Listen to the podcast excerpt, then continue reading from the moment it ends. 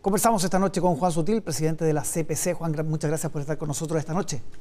Muchas gracias Álvaro por la invitación. Jornada larga que comenzó la ENADE. ¿Cómo vio al, presidente electo, Gabriel Boric, allá en la ENADE con su discurso?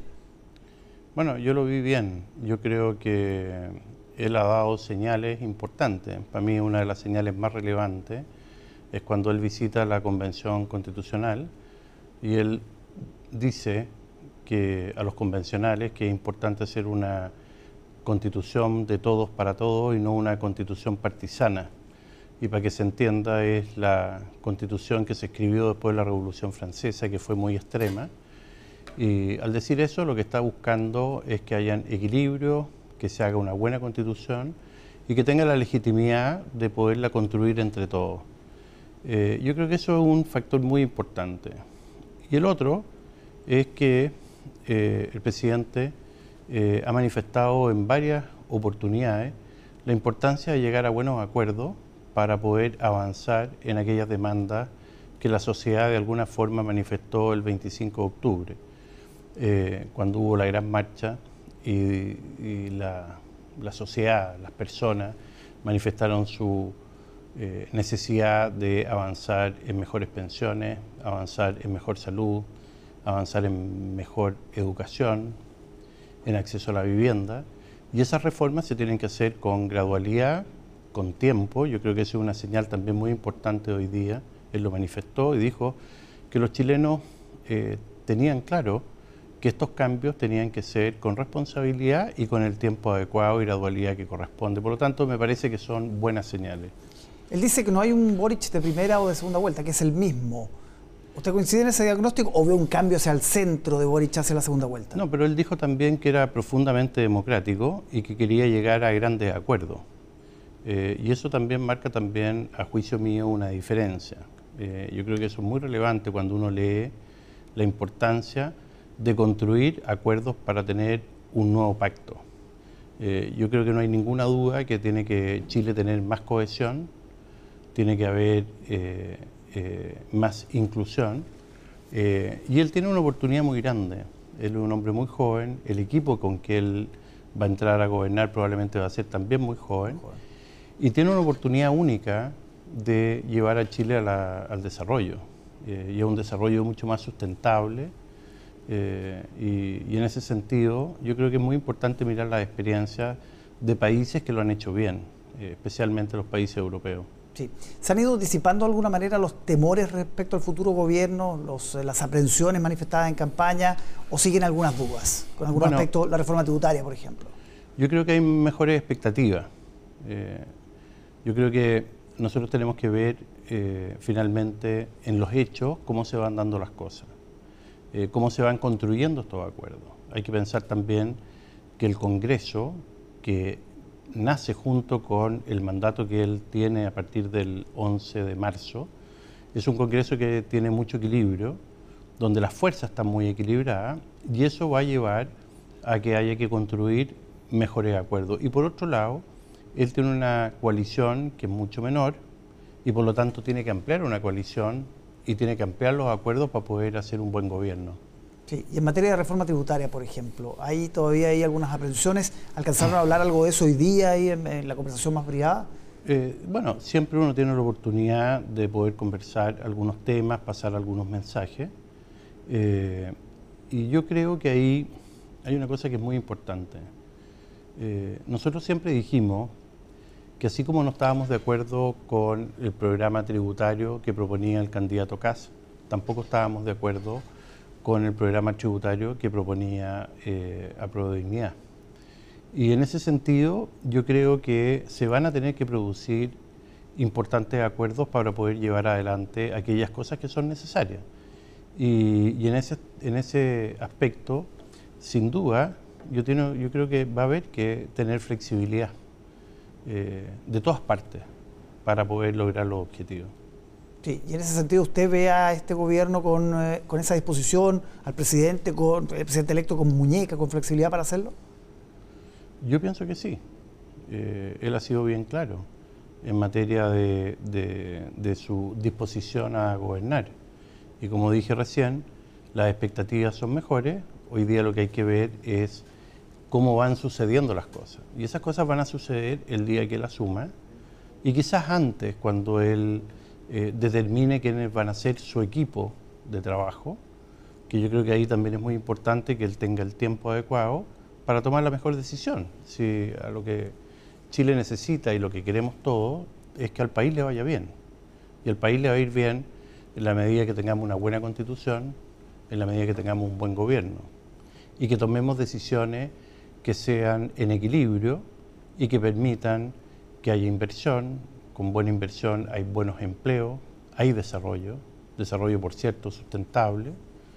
Eh, y creo que también ahí hay otro gran desafío, que es el cambio climático, eh, la forma en que vamos a hacer las cosas a futuro respecto al medio ambiente, y como ya las venimos haciendo en muchas áreas y rubros del sector productivo. Sí, usted insistió hoy día en que hay que firmar el, el TPP-11. ¿Por qué? Por una razón muy simple, porque los países que son miembros del TPP-11, por ejemplo Canadá, Nueva Zelanda, Australia, Perú, son países que tienen matrices productivas equivalentes, más desarrolladas en algunos casos que la nuestra, pero equivalentes. Ellos producen minerales, producen la industria forestal, alimentos, frutas, eh, y exportan a los mercados que también uno va a participar en el TPP-11. Y por lo tanto Chile pierde capacidad competitiva y acceso a esos mercados, especialmente Japón y otros mercados eh, de la zona asiática. Por otro lado, hay mucha presión de otros países. China quiere entrar al TPP-11, Inglaterra quiere entrar al TPP-11, Ecuador quiere entrar al TPP-11. Y por otro lado, también hay que entender que los grandes avances que Chile ha tenido ha sido fruto de poder estar en los 64 mercados más importantes del mundo, con los acuerdos comerciales que se han construido en los últimos 40 o 50 años, partiendo con el acuerdo de libre comercio con China que se firmó hace más de 50 años, y eso ha permitido que Chile crezca, que Chile vaya al mundo, que Chile se desarrolle. Yo, por ejemplo, soy de una generación en que partió esto y que recorríamos el mundo con una maleta tratando de vender nuestros productos.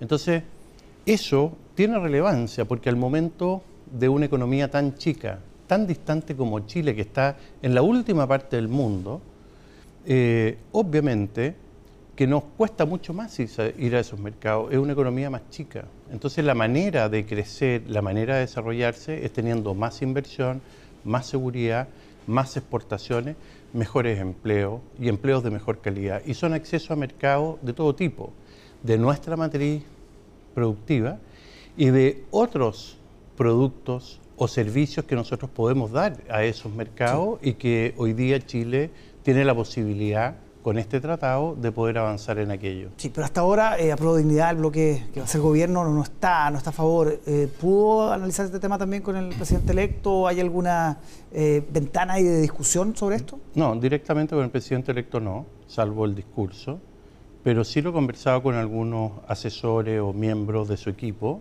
donde le he manifestado la importancia de aquello. Eh, ellos tienen alguna aprehensión de que el tratado pueda generar algunas externalidades negativas en alguna industria.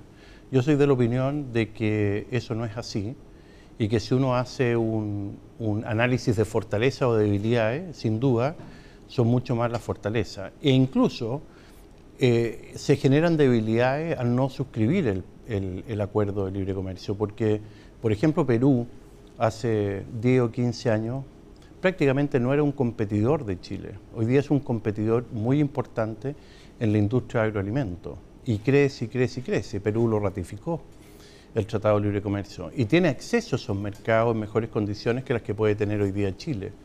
Y por lo tanto yo creo que uno tiene que mirar esto en su conjunto y, y considerar que esto es bueno para Chile. Y las grandes aprensiones que habían, hoy día no existen, especialmente aquellas precisiones en propiedad intelectual o la propiedad eh, respecto a la, a genética eh, nuestra o a centrales.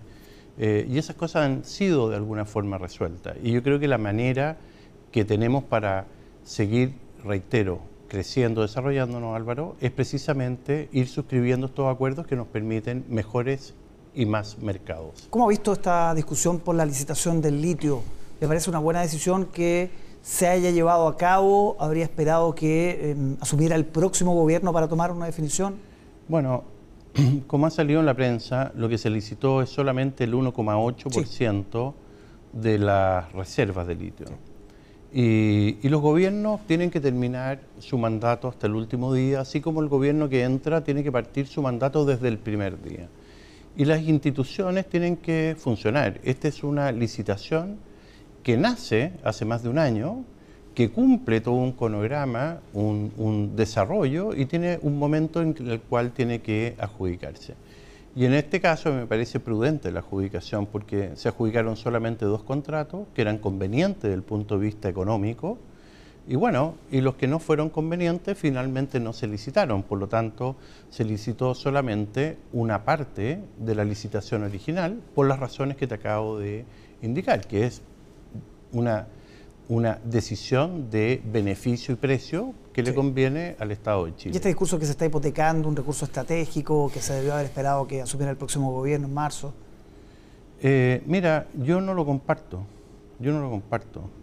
Porque así como convive la minería de Codelco con la minería privada, hoy día la minería privada es del orden del 70% de la producción y tributa mucho al Estado, también está Codelco que tiene un 30%.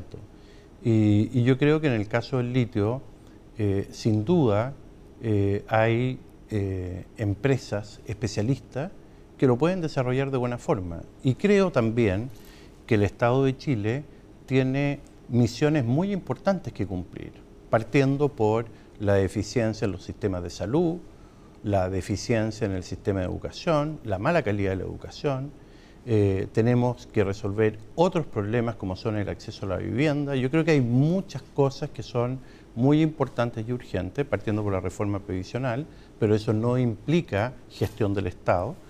Eh, y eso yo creo que es muy importante. Y así como Chile se pudo desarrollar con buenas concesiones en autopistas, en carreteras, en puertos, incluso en otras actividades, especialmente en, aspectos sanitarios, eh, yo creo que también perfectamente a través de las concesiones, como se ha hecho en la industria minera, también está el litio, puede estar también el hidrógeno verde. Yo creo que hay desafíos muy grandes, Álvaro, hacia el futuro. Y además hay una cosa que es muy importante que lo sepan los televidentes.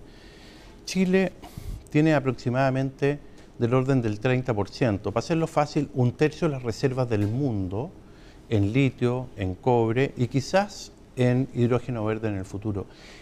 Y además tenemos la posibilidad de las energías renovables, fotovoltaica, eólica. Entonces, hay toda una composición que permite que Chile de alguna forma pueda hacer un rol muy importante en salvar el planeta, dicho en palabras fáciles, porque para salvar el planeta se necesita energías renovables, no contaminantes, se necesita cobre verde, se necesita litio de alta calidad, como Chile exporta de alta calidad, y se necesita también desarrollar el hidrógeno verde. Y eso, eh, sumado al compromiso que tiene no solo el Estado de Chile, sino que las empresas chilenas de ir a carbono neutralidad, incluso lo antes posible, yo creo que eso pone a Chile en un rol muy importante del futuro. Y creo que hoy día hay muchos recursos que se necesitan y Chile no tiene esos recursos para hacer esas grandes inversiones, ¿ah? pero sí tiene la potestad de definir en qué condiciones económicas se pueden desarrollar en beneficio de todos los chilenos esos recursos. ¿Habría que seguir con estas licitaciones en el futuro entonces? Es probable, es probable. Porque al final, esa licitación lo que hace es que determina las condiciones en las cuales para Chile le es conveniente que haya un tercero que la explote. Y eso se regula a través de los tributos y a través del fee de entrada. Muy bien. Juan Sutil, muchísimas gracias por acompañarnos esta noche. Muchas gracias Álvaro por la invitación.